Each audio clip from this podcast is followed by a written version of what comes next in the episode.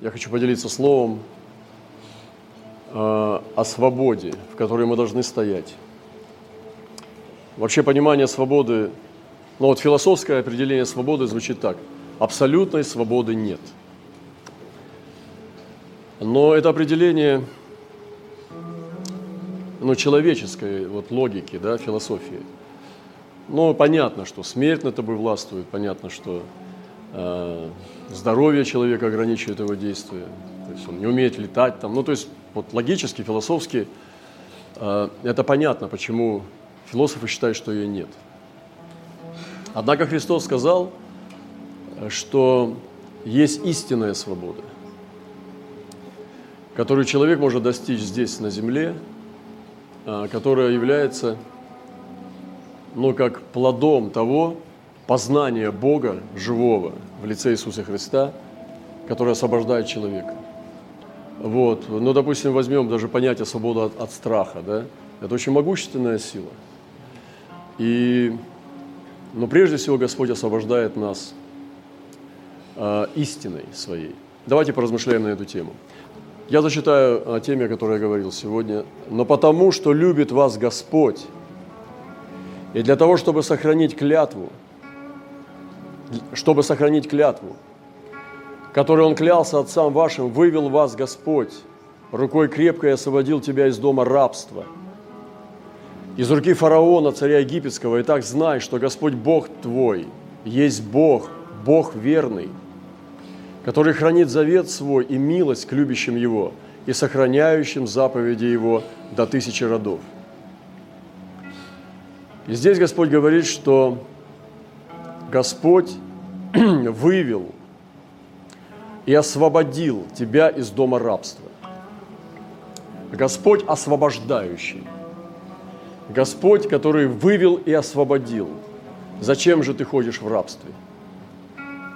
Зачем же ты ходишь в плену, если Господь тебя вывел и освободил? До тысячи родов. Еще тысячи родов не прошло, когда Бог говорил это слово. Значит, мы находимся под воздействием этого слова. Мы находимся внутри него. Временной период этих, этого слова живой сейчас, прямо сейчас. И он говорит, я вывел вас и освободил вас из дома рабства. И здесь не говорится только к Израилю. Здесь написано, что Господь хранит завет свой и милость к любящим Его. Не только к еврейскому народу. Здесь уже он говорит, к любящим Его и сохраняющим заповеди Его до тысячи родов – к этим людям сегодня слово, что Он освободил. И мы сегодня принимаем эту свободу. Нам нужно принять эту свободу всем своим сердцем и ходить в этой свободе. Я хочу разгласить некоторые места о свободе. Псалмист говорит, буду ходить свободно, ибо я взыскал повеление Твоих. Вы понимаете, решение ходить свободно – это очень могущественное решение. Вот на улице смятение – вот на улице люди даже боятся э, ходить, много опасностей есть. На дорогах, от э, каких-то там негодных людей на улицах, ночью, днем, в магазинах, обманут, не обманут. Все вот это вот идет, ну, очень много наслоенный стресс на современного человека. Но он говорит, я буду ходить свободно, ибо я взыскал повеление твоих. Представляете себе, это решение для мужественных людей, решение для людей веры – чтобы ходить свободно, даже по осанке. Я говорю часто молодым людям, не сутулься. Зачем ты сутулишься? Сутулость, ну, если только не врожденная, это признак того, что человек скрывается. Он идет и сутулится. Почему ты сутулишься? Хочешь пробежать быстренько от опасности? Ну и помните, как мышка бегает? Тык-дык-дык, тык-дык-дык, тык-дык-дык. Все они, насекомые, за которыми человек гоняется, также бегают. Не человек только, а всякие птицы и так далее. Все короткими перебежками передвигаются. Но это в низшей э, э, цепочке иерархии. А львы короткими перебежками не бегают. Они обычно зевают.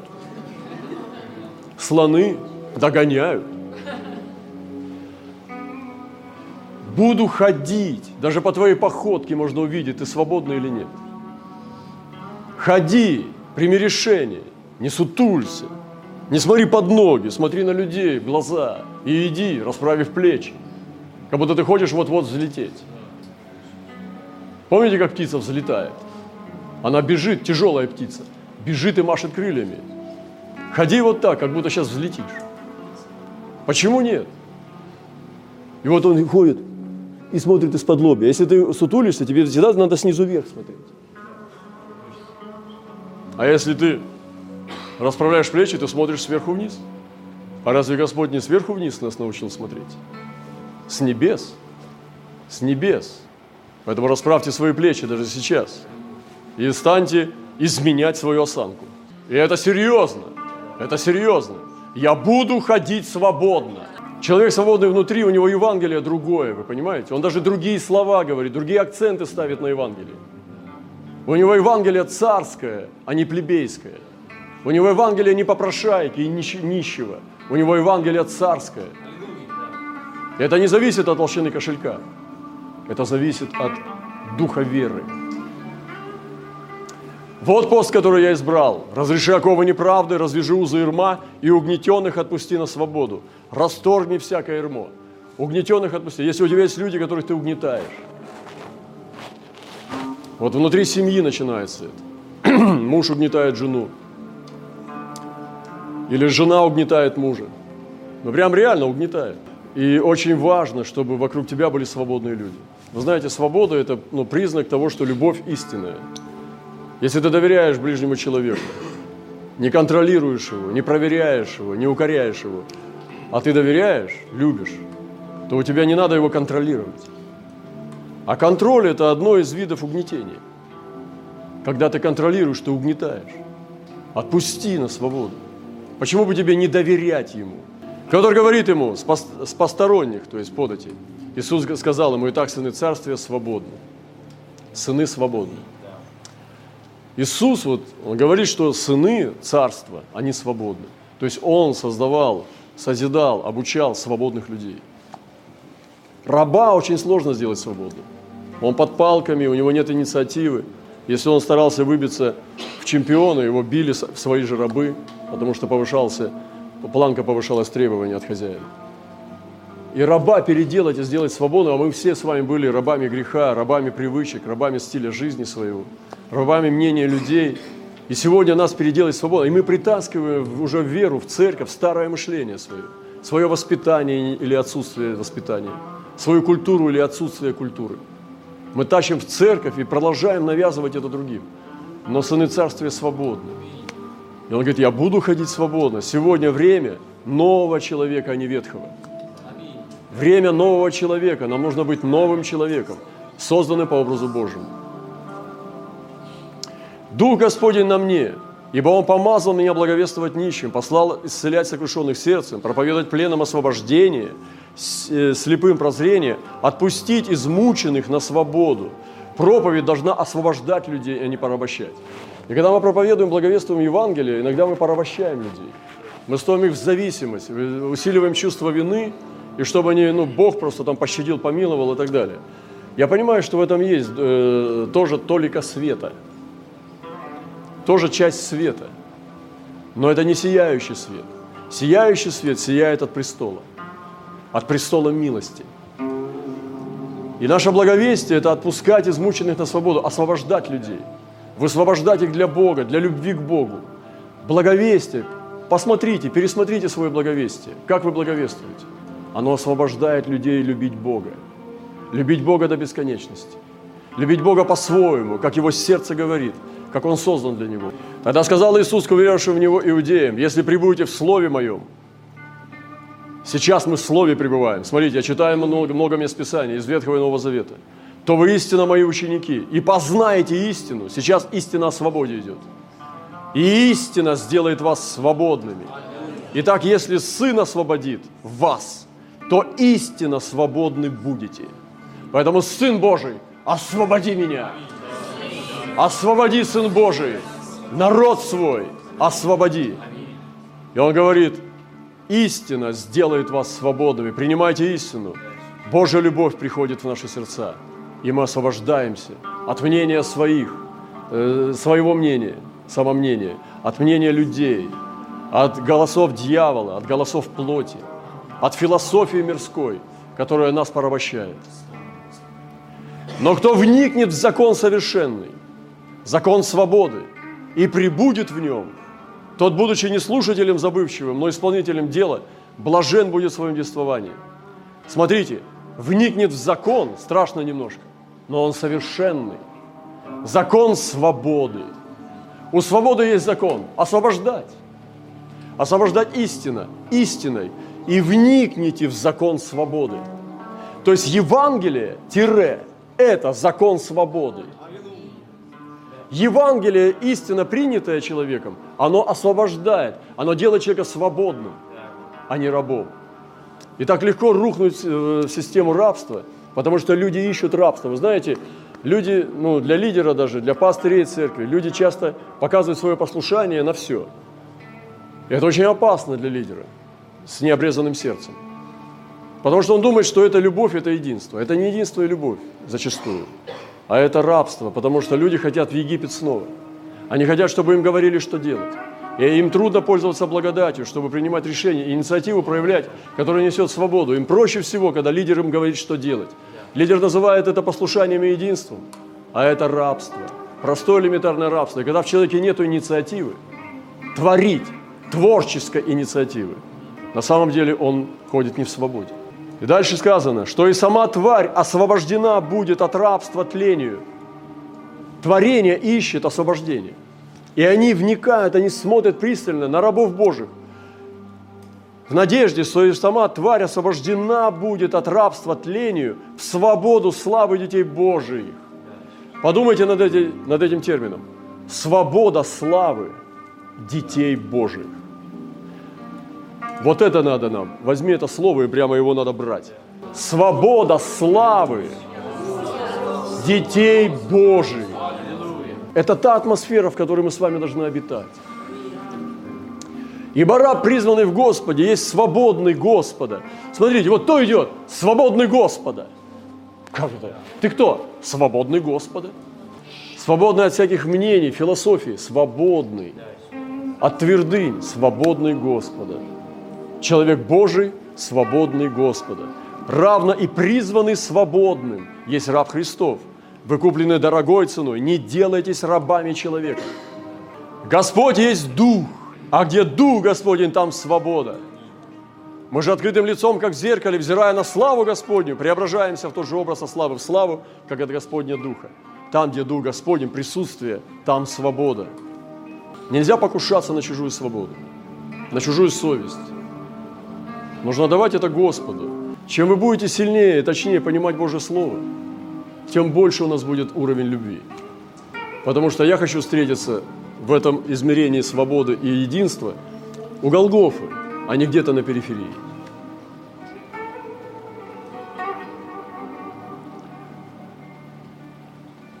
Ибо Агарь означает гору Синай в Аравии и соответствует нынешнему Иерусалиму, потому что он с детьми своими в рабстве, а Вышний Иерусалим свободен. Он матерь всем нам. Вышний Иерусалим свободен.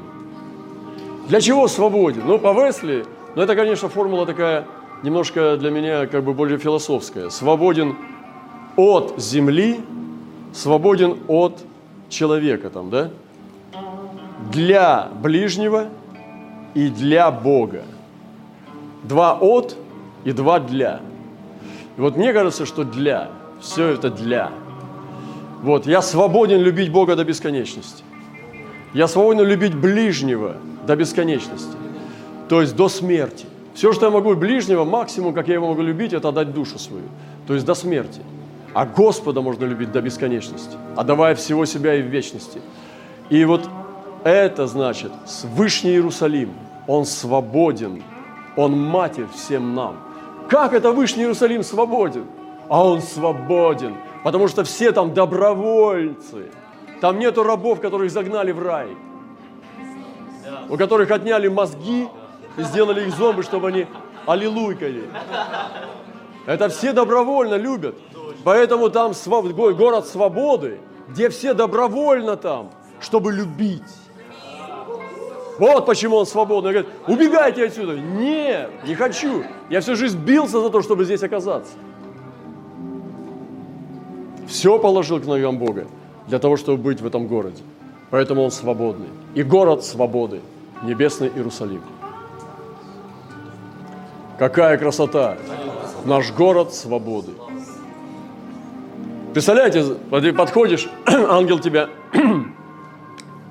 а, переносит к воротам города, ворота города открываются, ну ты уже прошел там все процедуры, проверка, все там, все там, тебя проверили, все в книге есть, все записали, ангел тебя приносит к городу, ты ходишь с ним воротами, э, буквально вплываешь, и там написано огромными буквами «Свобода».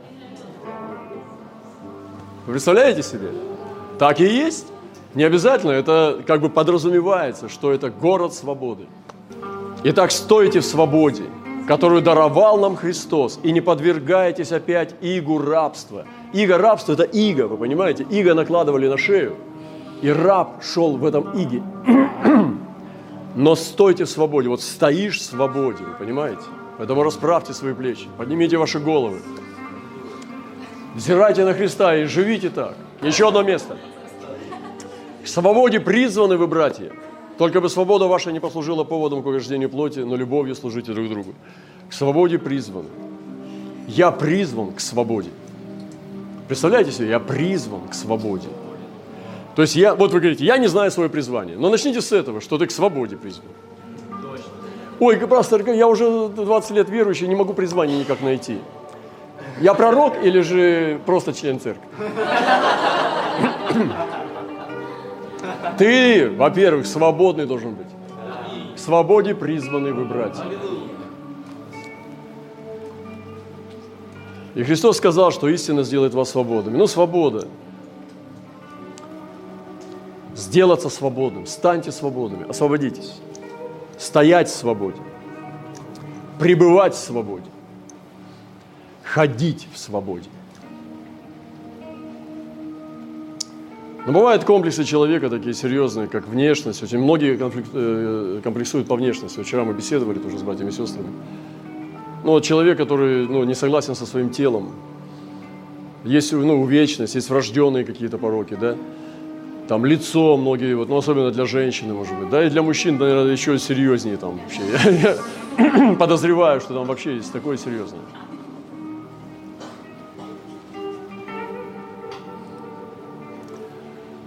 А, национальность. Многие комплексуют там, где вот национализм выражен. Возраст. Вот, спа, э, ну, старение. Ущербность какая-то, может быть врожденные пороки, то есть с речью или же какие-то хромота, там все, ну, косноязычие, все, разные вещи, которые создают комплексы определенного человека. И ты живешь с этими комплексами, ты ходишь с этим комплексом вокруг себя. И это выстраивает твое поведение, линию поведения, вы понимаете? Ты начинаешь себя вести, например, человек, ну, просто с каким-то увечьем, да, он, ему надо быть, вот я встречал таких людей, а он как бы брутальный. Я встречал одного человека, он не мог, он был ну, прикован к инвалидному креслу от рождения. И он всегда э, людей собирал, ну, к нему приходили, любили приходить люди там в гости, я тоже ходил не раз. Он был другом моего брата. И меня с ним мало что связывало, потому что видел, что он такой, ну, как бы, ну, как непредсказуемо жестокий. А, а как бы, ну, он порабощал как бы людей. Вот. Ты должен был повиноваться полностью, но я не понимал, как ты так делаешь вообще, зачем. И я не, не смог с ним соединиться. Но люди из, из жалости как-то приходили, терпели это все. Потом он рассоривался, разорвал с братом отношения, то есть вообще просто категорически. То есть вот ему приходилось держать линию поведения, что он брутальный, что он много знает и так далее. Но я понимал, что в его душе это не он. Вот.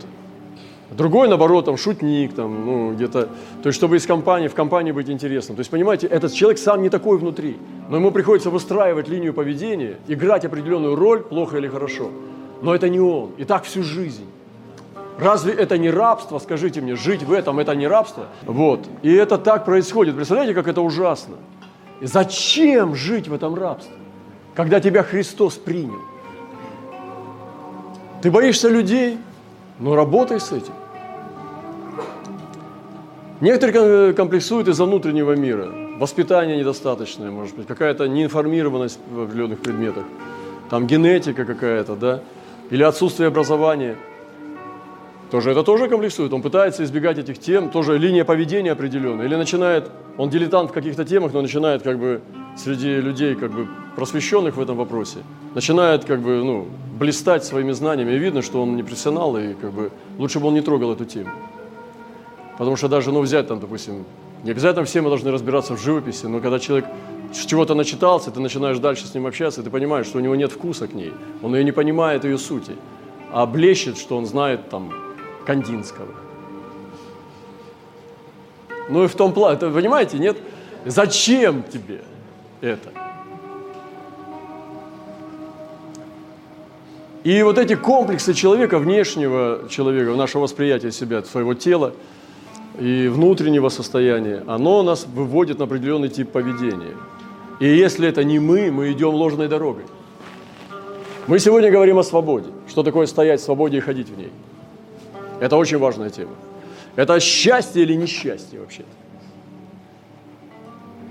И вот формируется поведение, характер из-за роли, которую человек решает играть. Он даже для себя, он даже внутри своего дома остается играть роль. И вот сегодня Господь, Он желает, я сегодня прочитал множество отрывков вам о свободе. Это освобождение через принятие себя, как через принятие Христа. Христос меня принял такого, какой есть. Я помню, когда я пришел к Нему, эти длинные волосы, это самомнение, там, это все разочарование, депрессия, все это, все это скарб просто, ну, тьмы. И Христос меня принял. Братья и сестры, это божественная любовь к нам. Господь сегодня зовет нас в свободу. И этот ангел, который льет воду от этих углей всех, мы уходим к свободе воды, огненной воды. Она мягкая, она чистая, и она льется через край. Потому что Бог столько свободы даровал человеку, что невозможно вместить ни одному сосуду.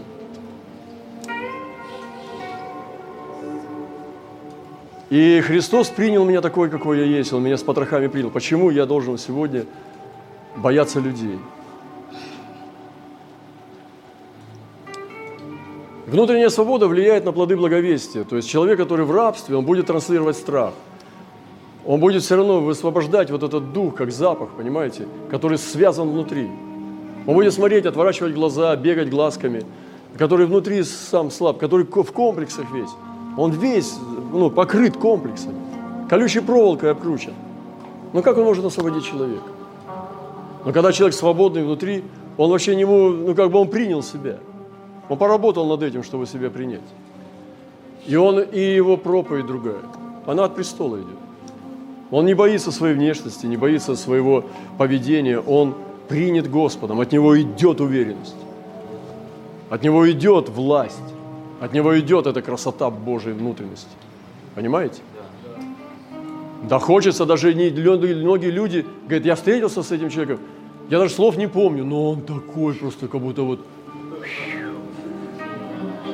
Такое ощущение от людей, освободившихся внутри. Я помню, что он о Боге говорил, но я хочу, а можно с тобой? Я заканчиваю. Мария Магдалина, вопреки репутации, смогла победить людей. Подумайте о репутации блудницы, которая была проституткой и в маленьком городе.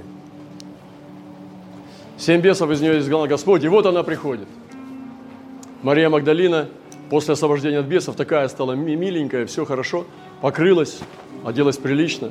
И вот она проходит по улице, идет в магазин. Или идет за Иисусом, и там много апостолов, мужчин. И люди, и дети, и подростки, и молодежь, которая пользовалась ей. Что она транслирует? Вы думаете, так все скажут, слава Богу за Марию Магдалину, наконец-то. А то мы думали, вот сейчас желаем тебе самого счастья вот все. Вряд ли такое. Это в основном злословие, злоречие. Потому что люди, которые видят, что человеку хорошо, а они возле, они завидуют, они будут доставать тебя. И Мария Магдалина, вопреки репутации своей прошлой жизни, она продолжала ходить с Христом. Понимаете, это требуется мужество. Посмотрите на Савол. После покаяния, как бывший гонитель, который гнал Христа, вы думаете, все христиане сразу возликовали, что теперь он с нами в церкви? Они его не пускали. Варнаве приходилось быть протеже для него. Он везде ему как бы, ну, везде свидетельствовал, что Савол теперь с нами. И надо было доказывать это. Потому что, ну, не секрет, что в каждой церкви есть плотские люди и духовные. Давид после падения возвращается. Вы думаете, там языки были, совей, семей. И возвращается после того, и раз э, у Версавии умирает ребенок с Давидом. Все понимают, что Божий суд пришел. И вдруг Версавия снова беременная. И все смотрят. Может быть, снова ждут чего-то. А Урия, у него уже там есть могила. Вот как быть его, да? И Давид выходит, но если бы не была свобода и свистеть, освистывать, то, наверное, мы это слышали бы в духе. Но Давид продолжает править сильной рукой, утверждать царство, готовить для Соломона храм, все делает, чтобы все установить, как должно. После потери репутации он тверд и силен. Вы понимаете? И некоторые из нас потеряли. Было какое-то падение, удар, атака. Стойте в свободе, которую даровал нам Христос Иисус. Если Господь принял, если вы исповедовались, если вы стали в свободе, священники провозгласили над вами, и у вас есть свидетельство Христова, что вы приняты, стойте в свободе. Тебе не обязательно надо бегать и припираться с людьми. Ты просто сам должен ходить и торжествовать. Петр после отступления три раза отрекся, поклялся, что не знает его, и он апостол. И вот он приходит туда, которые отсидели в узах, которые стояли твердо, которые были биты гонимы, и Петр появляется. Верховный апостол. Так, братья, встань и помолимся. Кто ты такой? Встань и помолимся. Я сидел в узах, я страдал за Христа, а ты мне здесь командуешь, отступник. Я не знаю, говорит, братья, все возможно Господу, но Он меня поставил. И Петр после отступления продолжает служение Верховного Апостола. Интересная тема? Езекия после нечестивого правления отца. Отец установил все нечестие по Израилю. Все было не так. Проводил детей через огонь. Езекия поднимается, начинает чистить. Да кто ты такой? Ты сын отступника. И пророки, священники могут на него смотреть, как на отпрыска, ожидать от него отступничества. До него было десятки такие.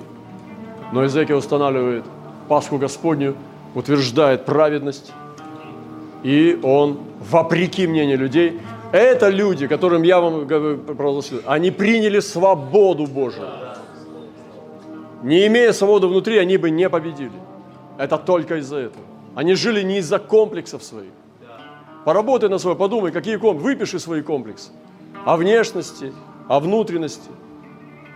И посмотри, как ты выстроил линию поведения, чтобы казаться э, резким, там, как бы категоричным, чтобы люди тебя чуть-чуть побались, отступили назад. Не значит, что все люди злые вокруг нас. Не надо так себя вести. Ты прими свободу и царство, и будь, двигайся независимо. Вопреки, двигайся. И после потери репутации даже я к этим людям хочу протянуть руку милости. После падения, после общего мнения, после и во время травли, во время травли надо тоже вести себя достойно. Заключение. Итак, стойте в свободе, ходите в свободе, пребывайте в свободе, примите свободу, умножайте свободу и освобождайте людей во имя Иисуса Христа. Вот наше призвание. Вы призваны к свободе, братья. К свободе призваны мы, братья. Вот это наше призвание. И я мечтаю, чтобы Церкви Христовой, которую мы сегодня созидаем как служители, с моими братьями-сотрудниками, сделателями на Ниве, чтобы они свободу несли людям, а не рабство. Не манипулируйте. Не давите на, на, на, на совесть. Не давите на чувство вины. Не давите на ответственность. Высвободите любовь. Она притягивает. Помните, что город, в который мы идем, называется Град Свободы. Вышний город Иерусалим. Он свободен. И там только свободные. Слава нашему Господу!